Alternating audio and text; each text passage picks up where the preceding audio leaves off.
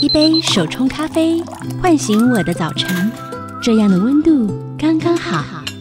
一趟城市小旅行，放下我的日常，这样的自在刚刚好。刚刚好的休日提案，陪你感受刚刚好的生活美学。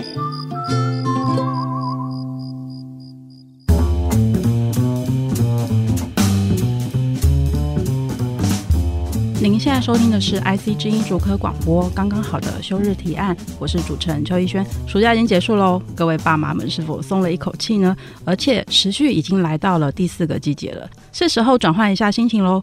就像我们片头说的，一杯手冲咖啡唤醒我的早晨，这样的温度刚刚好。今天我们休日提案就带大家来了解如何冲出一杯属于你的咖啡。我们欢迎世界杯咖啡冲煮大赛冠军王策，请王策跟听众朋友们打声招呼。Hello，听众朋友们，大家好，我是王策。大名鼎鼎的王彻，其实我很好奇你的背景哎，嗯嗯，因为你是在英国念食品，对不对？对，我在英国长大，我其实十二岁就去英国了。嗯，可是其实你的学历其实跟咖啡是没有什么相关的关系。对，因为我小时候的梦想其实是第一个当兽医啊，真的。第二个开水族馆，可是我兽医考不上。我就读了生物哦，哦，原来是这样子。对，那后来其实也有受到家人影响，嗯、所以我硕士去读食品管理。嗯哼，但是我在读食品管理的时候，其实也是在试着要多运用我的生物专业。嗯哼，然后硕士毕业之后，我去做甜点，这个也是受到家人的启发。对、嗯，发现我其实蛮喜欢做甜点的。嗯，怎么说呢？我觉得有一个东西从零到做出来的这个感觉，嗯哼，是蛮有成就感的。那你刚刚说你的生物的专业，其实跟你后来进咖啡这一行有一些相关联，那个关联会是什么？应该说就是生物跟咖啡没有相关联，嗯，但是这个循序渐进的过程是一环接一环的。从、嗯、我对于微生物的专业，因为我大学的毕业论文是讲菌害。就是有害的细菌，uh-huh. 那我会做 culture。嗯，那这个有害的细菌到食品管理的时候，它会跟食品安全有关，因为食品安全它也会用到我大学用的这个技术。对，所以我在硕士的时候就是钻研的是食品安全，然后主要是跟微生物污染有关。嗯哼，对。那开始碰到食品之后，我又去做甜点。那甜点店一定会有咖啡嘛，所以我觉得这一切是环环相扣。但是从生物跳到咖啡，感觉好像。像是有点奇怪，可是其实我是循序渐进的去碰到了咖啡。嗯，那什么样的契机让你决定，就是哎、欸，我就是要在咖啡这个领域里面待下来了？待下来的话，我觉得是成就感。就像我刚刚说的，做甜点很有成就感。嗯、可是其实我甜点做的没有很好。对，我甜点做的还可以，但是没有很好。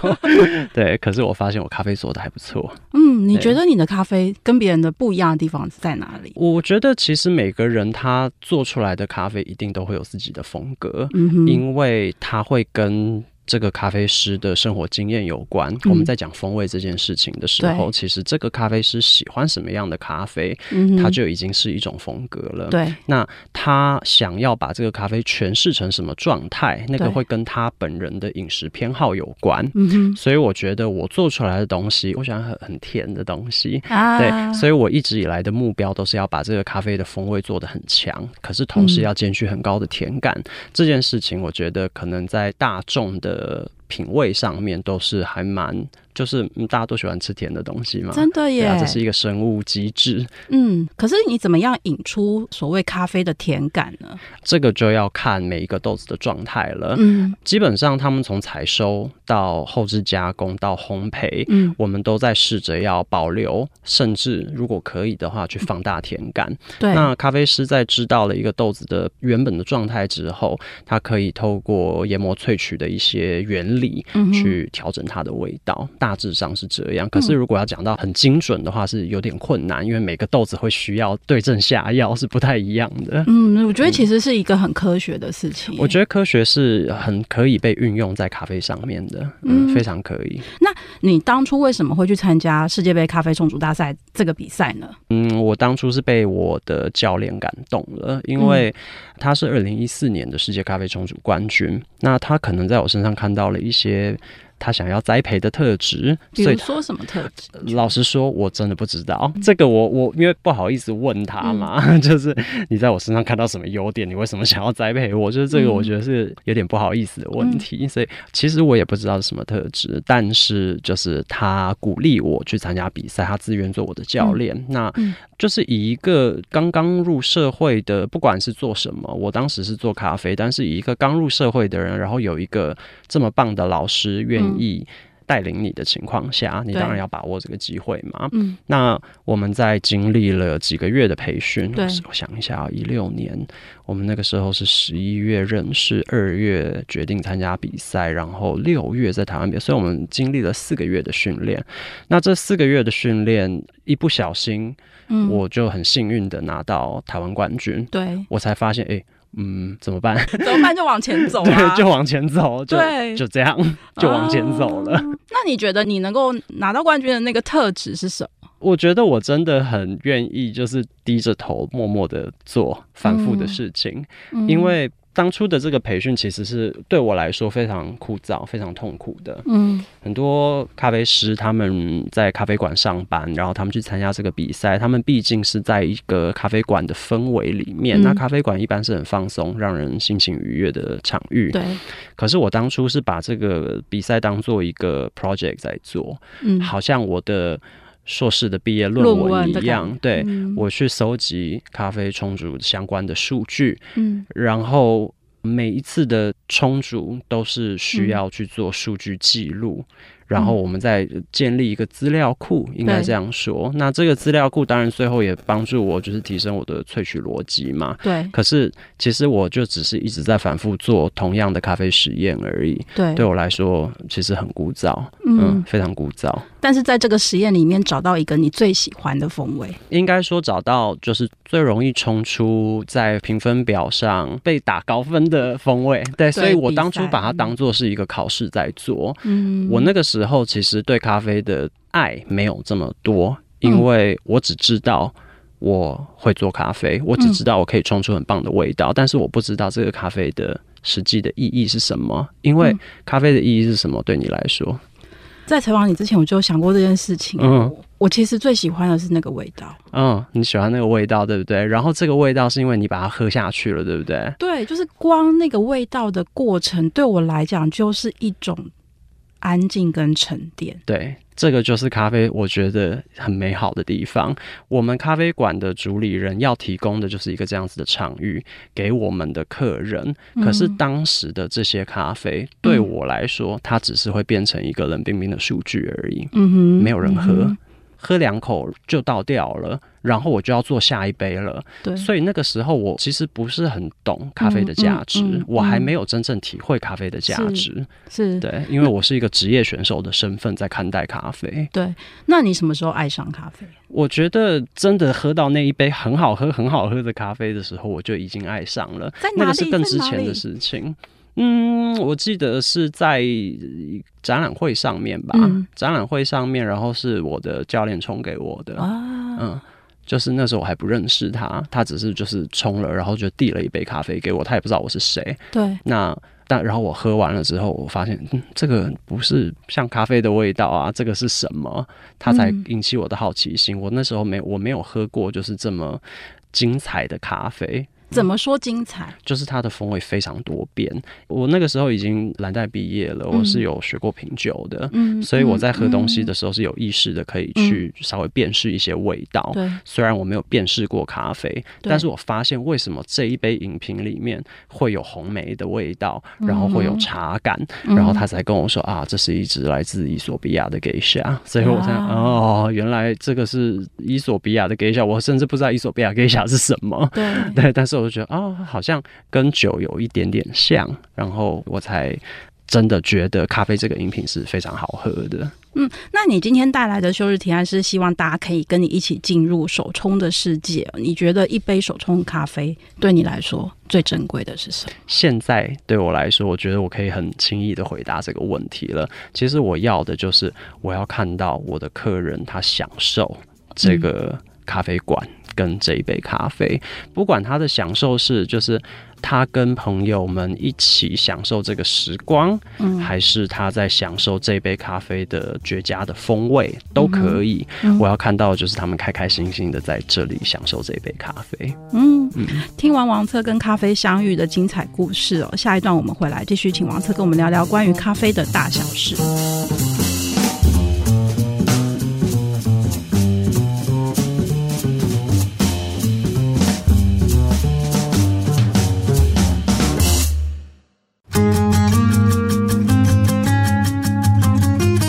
到刚刚好的休日提案节目现场，我是主持人邱逸轩。现在在我旁边的是世界杯咖啡冲煮大赛冠军的王策。接下来我们要继续跟王策聊聊一杯精品咖啡背后的学问与艺术。我刚刚其实很想问一题哦，就是你在那个大赛拿到冠军的那一杯咖啡，你还记得是什么样的味道吗？我觉得我永远都会记得那杯咖啡的味道。怎么说？它真的太奇幻了，我觉得奇幻。对，那杯咖啡的香气。那杯咖啡，我在冲煮的时候，我就可以闻到它的香气。你首先会闻到，就是类似像洛神花这样子的，就是带有一点点酸性物质的花香会跑出来。然后你再继续冲的时候，它会变成奶香。嗯，你可以想象吗？就是一个花，然后再多了奶香，它就已经是一杯，就是很像，我不知道，就是那种调味奶茶的那种味道。嗯，对，然后再来它的。果香就会跑出来，它的果香是类似像水蜜桃或者是桃子的那种，就是酸香气，但是是熟成的水果。对，然后哦，好好喝。哎、欸，你这样一讲，我都整口水分泌，然后进入一个花园的感觉，是吧？所以你看，我是真的一辈子会记得这杯咖啡的味道，我真的会一辈子记得这杯咖啡的味道。它是一个单一品种的豆子吗？还是？对，它是 Geisha 巴拿马 Geisha 啊，巴拿马 Geisha 被你冲出这么奇幻的味道。其实很多巴拿马 Geisha 都会有这样的味道啦，但是我的那个豆子，它因为有经过特殊发酵、特殊后置，嗯，所以它的味谱层次会更广一点。嗯，那从你开始进入咖啡的世界到现在，其实你一天都怎么展开的啊？你每天还会为自己手冲一杯咖啡吗？不会，你也太诚实了。不是，我要赶着上班耶，真的。对，而且因为在家冲咖啡这件事情对我来说，就是我在家冲的东西绝对不比在店里面冲的好喝。为什么？因为家里面没有那么高品质的水。这是很大的一个重点。啊、我的豆子可能是一样的，对、嗯，我可能用很烂的磨豆机也可以冲出好喝的咖啡。嗯，可是水这个东西是我没有办法改变的，它是原料的一部分。嗯，对。嗯嗯、那你讲到一个厨师，他用很烂的食材要做出就是多么美味的东西，或许他可以做到一些什么，嗯，可是他没有办法做到就是他拥有高级食材的这一种。一样的东西，嗯，对，因为食材本身就有它的味道，水也本身就有它的味道，嗯，所以我在讲究豆子之外，我同时也非常讲究水质。嗯哼，你刚刚提到的豆子跟水质，所以对于想要进入开始手冲咖啡世界的那些新手们，除了这两项之外，它还要注意什么？比如水质，水质有分什么软水、硬水吗？还是什么之类的？有啊，有啊。我我觉得水质就是一个大家首先可以去自己尝试研究的一个东西。嗯、它的研究不用是你知道非常精密的分析或者是怎么样。当然，我们在家里面冲咖啡，我们也不会有这样子的设备仪器。可是你可以做一个小小的简单的实验，你先去买一包豆子，同一个豆子，你用不同的水去冲。你先用你的自来水，对，你去便利商店买三个不同品牌的矿泉水，嗯，对，它如果有不同的 pH 值，它如果有不同的软硬度，嗯，这个在标识上面都会有写。对，你用不同的水去冲同一个豆子，你就会感受到咖啡是在水上面有多么大的变化。啊，真的，我还没有试过用不同的水呢，要试一下，嗯、要试一下。对，你可以找到你最喜欢的那个矿泉水。嗯，我自己有我心目中最喜欢的，可是我觉得，因为每个人喜欢的味道不一样，所以这边我就不需要分享这个资讯。每一个人会找到自己最适合冲咖啡的矿泉水。那豆子有什么新手入门比较不出错的路？我觉得豆子啊，这一点还蛮有意思的。我们在店里面，客人常常会说啊，这个豆子很贵啊，我怕冲不好啊。嗯，可是其实越贵的豆子冲的越好，就是它考验你技术成分可以低一点。没错，越贵的豆子容错率越高，因为我们在我们在讲就是咖啡的过度萃取的时候，其实就是在讲它的负面风味开始跑出来。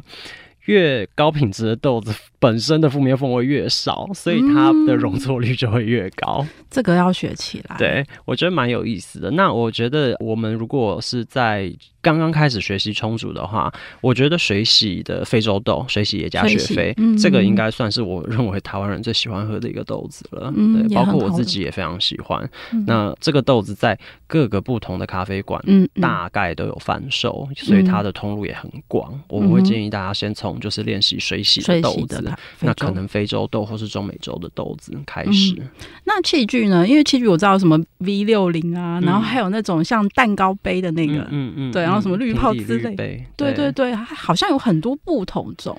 如果我们说到 V 六零的话，我们就讲两个滤杯好了，一个 V 六零，一个平底蛋糕滤杯，因为正好我们店里面用这两个东西。V 六零它的味谱很广，你可以萃取出一个非常精彩的多变的咖啡。嗯，它的酸度会比较高，它的口腔重量感会比较低。口腔重量感，对，香气明确，然后风味强烈，嗯、但是它的甜度比较低，然后它的口腔重量感会比较低，所以喝起来会比较像茶。嗯哼，那如果是用蛋糕滤杯的话，它的萃取就会相当的集中，比起 V 六零，嗯，你会感受到的是比较厚实的风味，嗯。它的口腔重量会比较高，嗯、然后它的甜度可能也会比较高，所以你喜欢？我个人比较喜欢 B 六零，你喜欢六零？我个人比较没那么甜，这个就是我要讲的，我觉得很棒，我自己很棒的地方。你很棒，好，请说，我让我们学一下。我可以在 B 六零上面，就是做到它的这个滤杯本身的特色，就是它的香气很明确，然后香气很强嘛，对风味也很多变。可是因为我会用细研磨。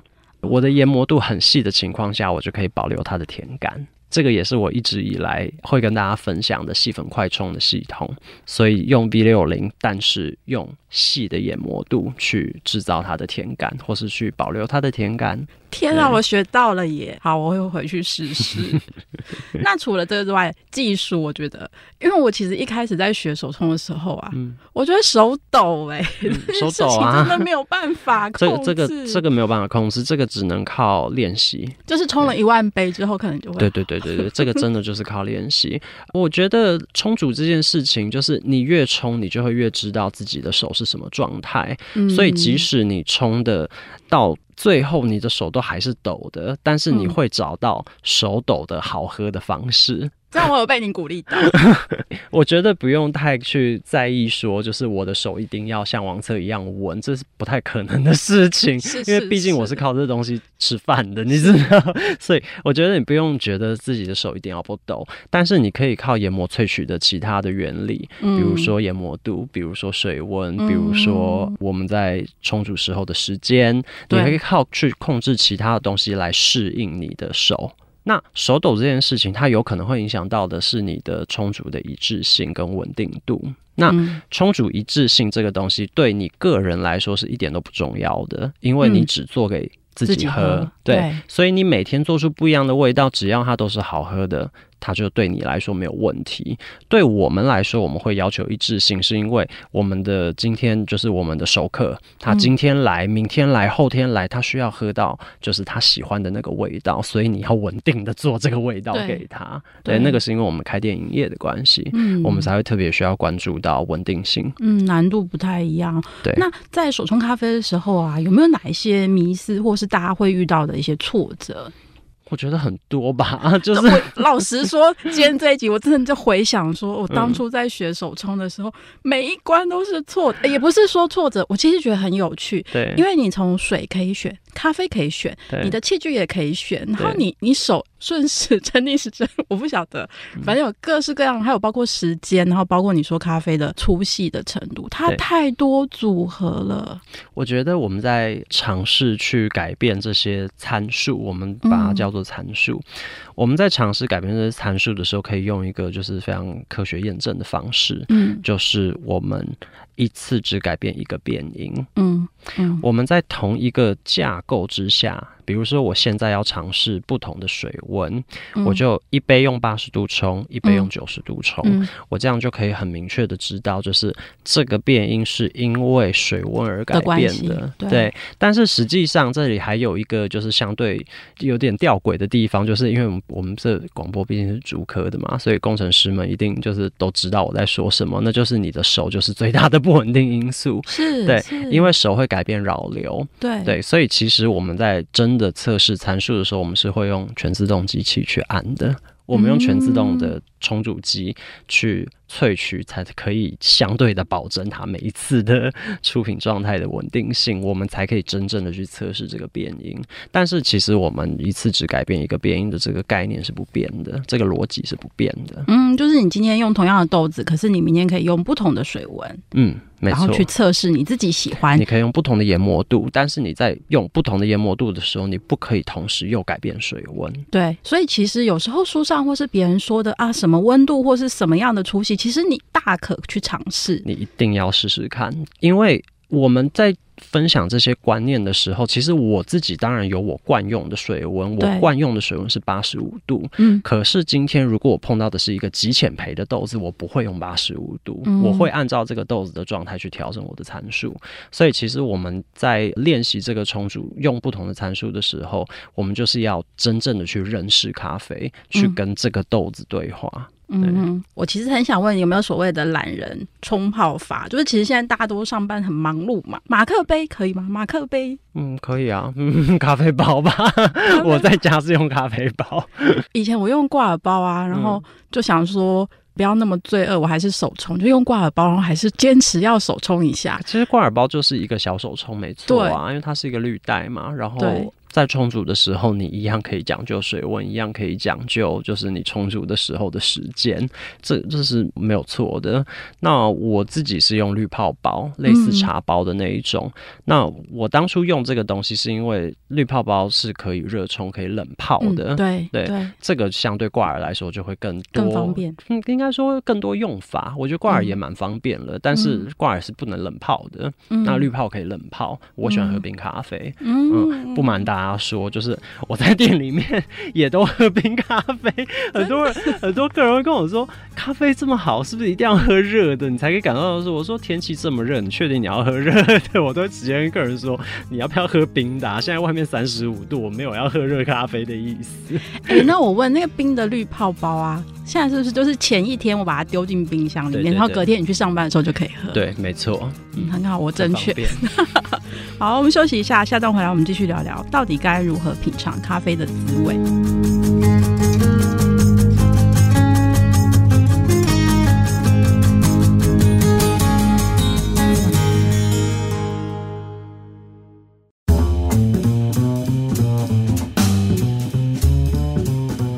回到刚刚好的休日提案节目现场，我是邱逸轩。现在在我身边的是咖啡师王策。大家还记得第一次喝咖啡的感受吗？你记得吗？我记得我家里的就是那种三合一，哎，以前好久那个年代的时候，嗯、然后就觉得哦，原来咖啡就是这种苦苦涩涩味道。那时候。我好像喝的是罐装，如果我没记错的话，哦、然后是看了电视广告的关系。啊、嗯，你看，啊从以前家里三合一到咖啡厅，到现在超商，甚至我们每一个转角都有咖啡馆的时候，然后他们都还在标榜他们卖的是精品咖啡。真的，我觉得好神奇哦。对啊，精品咖啡已经随处可见的当下，究竟我想知道是一杯精品咖啡它的正确打开方式。比如说，你到咖啡馆，那个 menu 都会琳琅满目啊。对，那我们要怎么看？OK，好，就是我们在看到就是关于咖啡的资讯的时候，嗯、我们大概会有几个地方要关注的。第一个是它的品种，第二个是它的产地。嗯，第三个是它的处理方式，嗯哼，然后再来是烘焙，嗯，那最后是风味。通常咖啡馆就是它会提供这些资讯，那有可能他不会提供到这五个资讯，他都讲，他有可能会截取部分。但是我们大概可以知道，就是像我大概看到一些关键字的时候，我就可以直接联想。这个咖啡会是什么样的味道？所以这方面的知识，我觉得是可以摄取的。比如说，我看到水洗跟日晒的时候，我很自然的联想就是水洗的风味会比较亮，它的酸度会比较高；然后日晒的层次会比较丰富，它会比较甜，可是有可能会有一点杂味。有一点太阳的味道吧？我我想 想象，对。所以就是呃，我们看到一些关键资讯的时候，我们可以去记住。OK，好，我喜欢什么样的东西，然后这个就会变成你自己的味觉资料库，嗯、然后你以后在点咖啡的时候就会越来越有信心。应该这样说，嗯嗯、对。那很多咖啡馆会提供的产地资讯，好了，比如说亚洲的豆子通常会带有点香料调。嗯，香料调。非洲的豆子通常花果调比较明显。嗯嗯、中美洲的豆子，以前我们会说它的坚果味会比较明显，巧克力味会比较明显。嗯、可是现在中美洲有很多豆子都经过特殊处理，嗯、就是当时我的比赛豆的那个状况。所以其实中美洲的豆子很多有酒香，好特别哦。嗯，最快的方式还是问。咖啡师啦，就问现场咖啡师，就说问现场咖啡师哦，真的，这咖啡什么味道？你可以帮我推荐。那我自己去咖啡馆的时候，对，我也通常都会请咖啡师推荐。哦，你也会请咖啡师推荐？我会请咖啡师推荐。嗯、对，为什么？因为咖啡师最清楚店里面豆子的状态。嗯哼，他也最清楚他冲什么最好喝。嗯哼，所以我通常是抱着就是这种完全没有预设立场，就是我当然有我的风味喜好，可是我去到别人的咖啡馆的时候，我通常不会抱着预设立场，我会让他试着去展现他心目中理想的那杯咖啡。嗯，我透过这杯咖啡去认识他的味蕾品味。嗯哼，对，这个是对我来说蛮有趣的一件事情。嗯。嗯，所以他可以拿出他的自信之作，嗯、你就可以跟他就是哎、欸、有不同的交流跟沟通。对我来说是这样，可他有可能是一个 monologue 啦，就是他是、嗯、其实是这个咖啡师的独白，因为他也不见得会问我这咖啡我喝的怎么样，我喝的喜不喜欢，只是对我来说，就是这个也是我试着要去认识别的咖啡馆的一个方向。其实咖啡师通常都会默默在吧台后面看着喝他咖啡的人，有可能，有可能，通常会，嗯、通常会哦。嗯、那当一杯手冲精品咖啡送到我们面前的时候，你自己会怎么开始开启这个品尝的过程？有没有一个顺序.有，第一个闻香，闻香。对，因为咖啡在刚端上桌的时候，它一定是比较热的。嗯，这个时候我们的味蕾其实还没有办法很好的去感受它的味道，所以第一个先用鼻子去闻香。嗯哼，那再来入口的时候，我觉得比较理想的温度大概七十度上下。嗯，七十度上下的时候再开始喝，这个时候它的风味余韵会很漂亮。所以意思是，如果它刚端上来，我手摸我觉得有点烫，其实可能还要再等一下，对不对？对，再等一下。嗯、那个时候可能因为通常咖啡刚冲完的时候，我觉得在八十度上下，嗯哼，对，所以可以稍微再等一下下，让它再降温一点点，我们再开始喝。嗯哼，然后随着温度。继续降低，嗯，这个时候咖啡的酸、咖啡的甜，然后咖啡的口腔触感都会跑出来，嗯、所以我们是在降温、降温、降温的时候开始去品尝更多的味觉，嗯，因为风味余韵。跟香气这些其实都是在嗅味觉交互作用的影响，所以其实鼻子还在工作。可是到我们味觉的时候，其实我们一些比较细致的酸值，然后甜感，嗯、然后还有它在你嘴巴里面的重量，然后还有滑顺度，这些是在温度稍微低一点的时候，我们的嘴巴才会开始工作。嗯，原来温度很重要。那第一口喝进去的时候，是不是像喝酒一样是用搓的，知道吗？嗯，其实第一口一定。不要就是假设，假设，对，因为嘴巴是要醒过来的，嗯，对，所以我们第一口是不算的，一定从第二口才开始。哦，对，然后我不认为就是咖啡一定要用错吸的，对，因为错吸实际上是我们的品控流程。嗯，对，错吸是我们在品控的时候才会做的一件事情，所以我觉得不需要做这件事，因为它的影响没有你想象中那么大。嗯、对，因为有一整杯咖啡要喝的时候，就是你一直喝，一直喝，把这杯咖啡喝完，你一定可以喝到所有的东西。嗯、那为什么我们在品控的时候是用错吸？是因为我们只能喝一口，嗯，或两口。我们只喝一口或两口，我们就要找到这杯咖啡的所有东西的时候，我们才会错吸。嗯，对，就必须要快速精准的，快速精准。然后我有三百个 sample 要测，所以我用啜吸的。可是我现在有一整杯咖啡，我其实会愿意给他很久的时间，慢慢享受，慢慢享用。因为你讲到时间啊，我一直就觉得好像端上来那一刻，其实你就应该可以慢慢跟你对面那个聊天，或是你可以做一些手上的事，看书，让他冷下来的过程里头，你可以品尝到不同的风味，而不是说你可能来这边。练三十分钟，你就速速的把它喝完。嗯，我觉得都可以啦。对，好就是如果你要三十分钟就喝完的话，老板可能也会感谢你，因为就可以翻桌了。不要这样，我们还是要喝到咖啡最棒的味道。对啊，我觉得就是都可以。对我来说，就是我尊重每个客人的需求。对啊，我们家是可以用电脑的，然后也有提供 WiFi，就是客人要在这边坐一个下午，对我来说，就是只要没有很多人在排队或者什么，我都会放任大家，就是你想要用多久就用多久，因为反正这个场域就是提供给大家使用的，所以我算是一个非常友善的老板。我觉得你超友善，是吧？那在风味形容的时候，因为你自己其实有，你刚刚说蓝带啊，也有品酒相关的背景，我，我觉得其实巧克力，我做过精品巧克力。我觉得其实风味的形容对台湾来说是一个最困难的事情。你知道为什么吗？为什么？因为台湾人从小就不被鼓励表达。就是我们很小的时候就会被教育说，就是什么都要吃，嗯、然后就是妈妈做的东西不可以不好吃。就是我觉得这个是一个东方教育跟西方教育很大的差异。所以其实咖啡的风味是，就是你可以练习的说出来，然后是不是可以跟我们生活的当下连接？我觉得可以啊，而且我们的味蕾在不同的时期都会改变。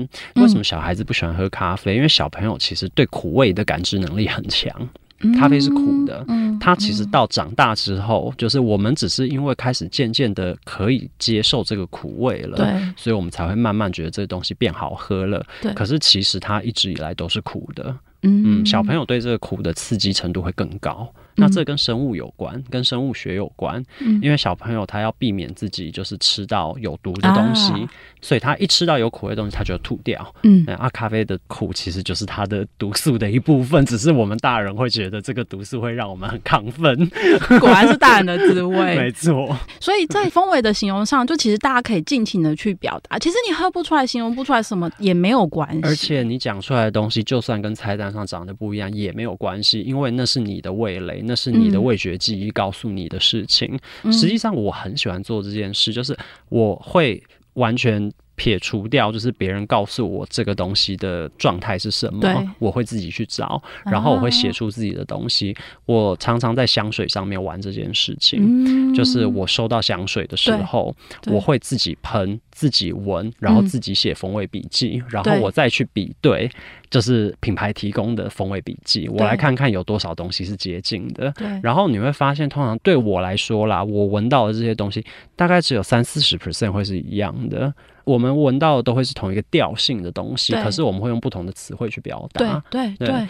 比如说，我之前闻过一个东西，然后我把它形容为金属玫瑰。就是金属玫瑰是什么东西啊？嗯、就是我闻到有铁的味道，然后闻到有玫瑰的花香，哦、这两个东西交织在一起，我把它形容为金属玫瑰。然后我忘记品牌方讲的是什么，但是反正也是一种花之类的。所以，像有时候那些咖啡豆里面有一些也会有大豆或是酱油的味道。嗯，很多经过发酵的东西，发酵的东西。那你想嘛，就是酱油跟味增。都是豆类发酵，都是豆类。对，你把咖啡豆，它也是豆类拿去发酵，它也是发酵。其实逻辑是一样的，其实逻辑是一样的。所以有些咖啡确实会有一些味增的味道啊，然后会有豆腐乳的味道啊，然后会有酱油的味道会跑出来。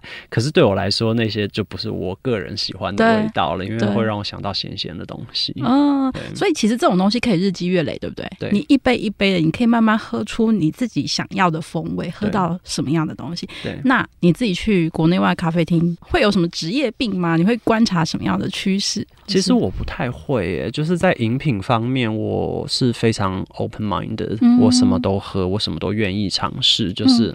我只有一个问题，就是乳糖不耐，所以可能就是牛奶饮品我就没有办法那么享受。可是因为现在有很多就是没有乳糖的牛奶或者是植物奶可以选，嗯，所以我可以越来越接受这个饮品。但是其实我在看的通常是一个咖啡馆的氛围，还有一个咖啡师怎么样对待他的咖啡跟他的客人，这个是我很喜欢观察的。我觉得这方面就是日本做的非常好，日本的服务跟专业的拿捏拿捏得很棒，我觉得。对，而且现在好像很多都是非预约不行了，日本名店哦。嗯，嗯，我觉得咖啡很有趣，它可以很简单，也可以很复杂、很浩瀚哦。我们休息一下，等等回来。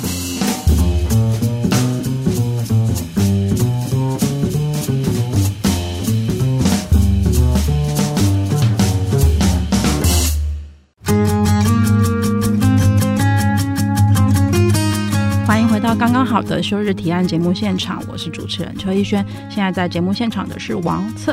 王策，我们晓得你在台湾有三间店，嗯、我觉得三间店都好有味道。第一个是在台北东区的巷弄，然后第二间是在新竹，因为我们上一次才聊到古迹，新志平校长故居里头。然后在台中是在西区。五泉西六街，嗯，然后最近更进驻了桃园机场。我感觉这四个地方都是不一样的风格。你自己怎么诠释在这些地方开的咖啡店？嗯，实际上，四间店确实都是不一样的风格。然后这四间店除了桃园机场之外，都是我算是设计，或是说至少我会非常强烈的去沟通我在这间空间想要传递的一些美学跟想法。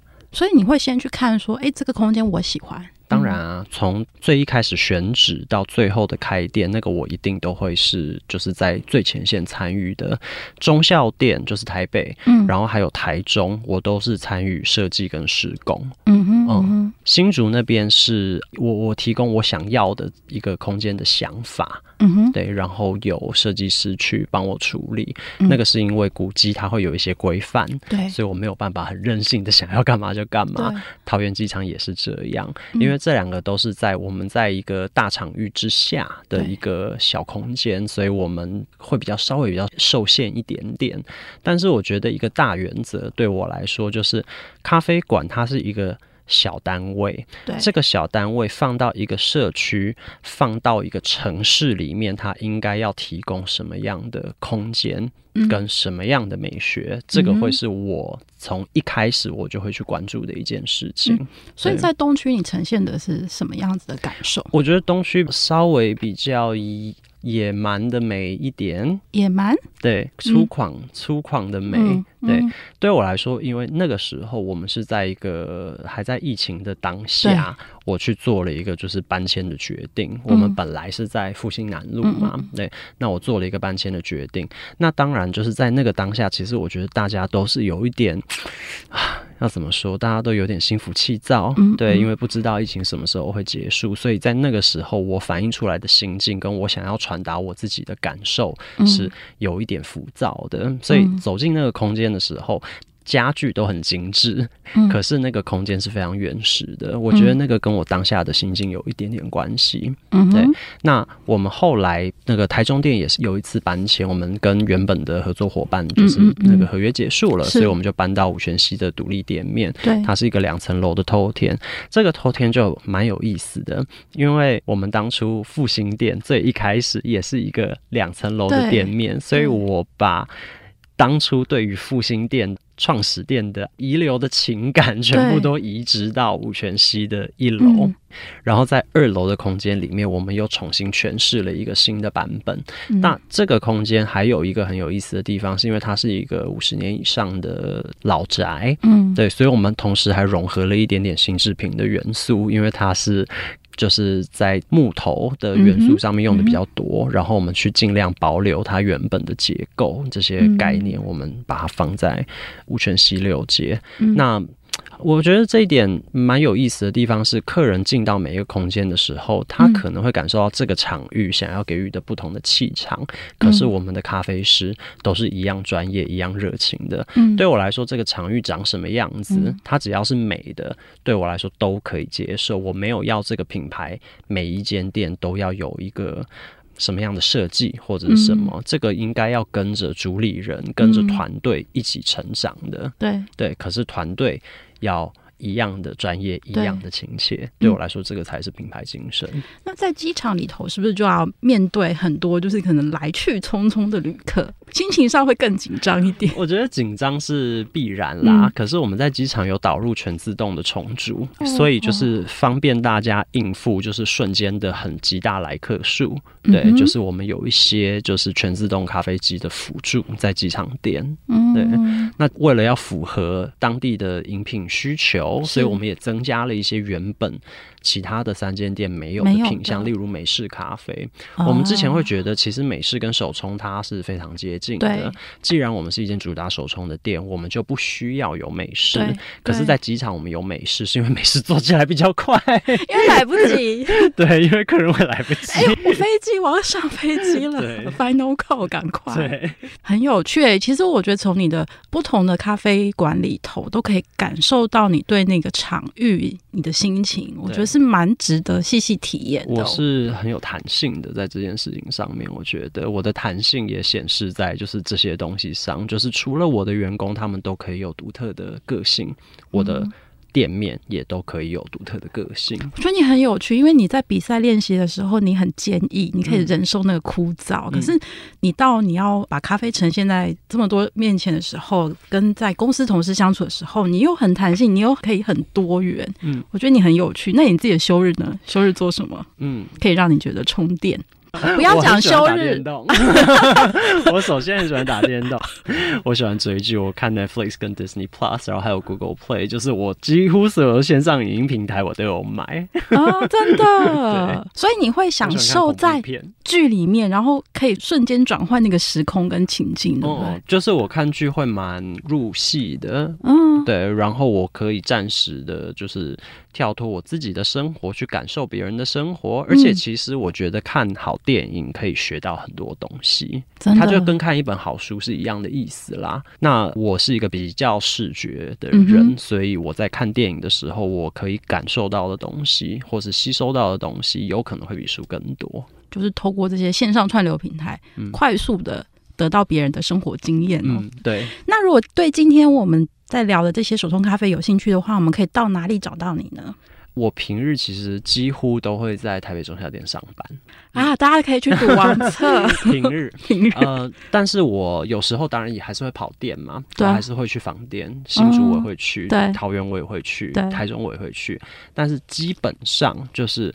礼拜一或礼拜二，我几乎都会在 在台北中校。我们如果上网络社区的话，是不是打 VWI 就可以找到？对，VWI 就可以找到了。那最后来帮我们总结一下 VWI 这三个字，你想要传达的是什么？嗯，VWI 是 Vapor、Water and Ice，嗯，那就是水的三态。嗯，当然，就科学的角度而言，就是百分之九十八点五 percent 的手冲咖啡它就是水。水。可是对我来说，水它有更多的意义，在生命的泉源，然后还有在一个宁静的空间，在洗净，就是这个心灵上的心灵的杂质。对对对对对，我所以我觉得它是一个咖啡的 sanctuary 庇护所。嗯，对，所以这是为什么我们用 BWI 来作为品牌名称。嗯。谢谢王策今天的精彩的分享，也希望大家可以在手冲咖啡里面找到属于你的生活节奏。其实关于手冲咖啡，我自己从好多年前就开始尝试了。那这周中间当然也经历过了，我用马克杯啊，然后到最近我也是用了滤泡，跟王策一样，就是一个懒人冲泡法。